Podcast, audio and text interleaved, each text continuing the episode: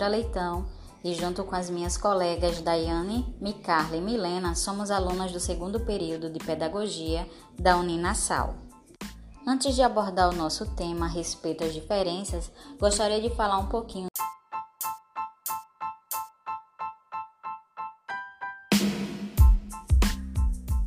Olá, me chamo Alessandra Leitão e, junto com as minhas colegas Daiane, Micarla e Milena, somos alunas do segundo período de Pedagogia da Uninassal.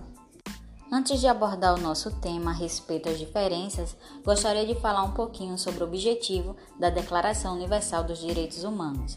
A presente Declaração Universal dos Direitos Humanos, como ideal comum a ser atingido por todos os povos e todas as nações, com o objetivo de que cada indivíduo e cada órgão da sociedade, tendo sempre em mente esta declaração, se esforce, através do ensino e da educação, por promover o respeito a esses direitos e liberdades e pela adoção de medidas progressivas de caráter nacional e internacional, por assegurar o seu reconhecimento e a sua observância universal e efetiva tanto entre os povos dos próprios Estados-membros, quanto entre os povos dos territórios sob sua jurisdição. Em seu artigo 1, todas as pessoas nascem livres e iguais em dignidade e direitos. São dotadas de razão e consciência e devem agir em relação umas às outras com espírito de fraternidade. Em seu artigo 7, todos são iguais perante a lei e tem direito, sem qualquer distinção, à igual proteção da lei. Todos têm direito à igual proteção contra qualquer discriminação que viole a presente declaração e contra qualquer incitamento a tal discriminação. Vamos ao nosso tema? A diversidade humana ou social significa infinidade de indiferenças entre as pessoas ou grupos que compõem a vida em comunidade. Há pessoas que falam e se comportam de formas diferentes, aprendem em ritmo diferente, não acreditam nas mesmas coisas, não têm opiniões parecidas, nem compartilham os mesmos sonhos.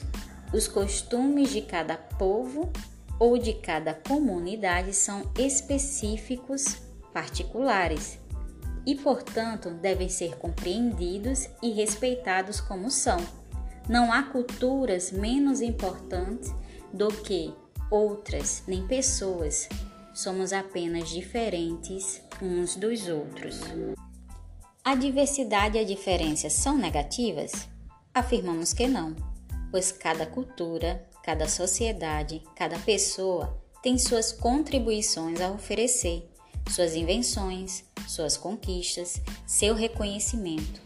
Segundo Bento, 1998, página 15, a história nos esclarece que a diversidade é um dos fatores responsáveis pelo extraordinário progresso material e cultural da humanidade.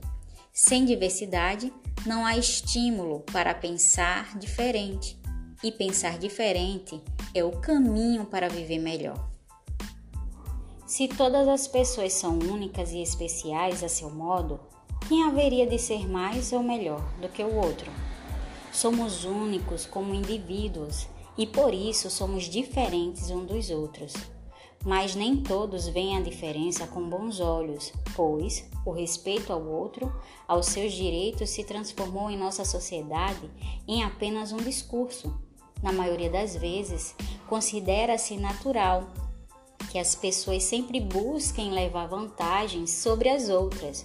Nesse sentido, a questão da igualdade de oportunidades, de direito e de tratamento é colocada em xeque devido à tendência de considerar natural a autoafirmação de um indivíduo através da negação do outro. Bento, 1998, página 7, gerando assim o preconceito. Observamos que dentro de cada grupo ou camada social existem infinitas diferenças, pois cada indivíduo é único, portanto universal. Assim somos iguais e diferentes. Os direitos humanos não são constituídos de uma só vez, nem de uma vez por toda. É uma construção permanente de avanços, arranjos e às vezes retrocessos. Assim, o aprendizado, o reconhecimento e a valorização das diferenças é um exercício necessário para a vida pessoal e comunitária.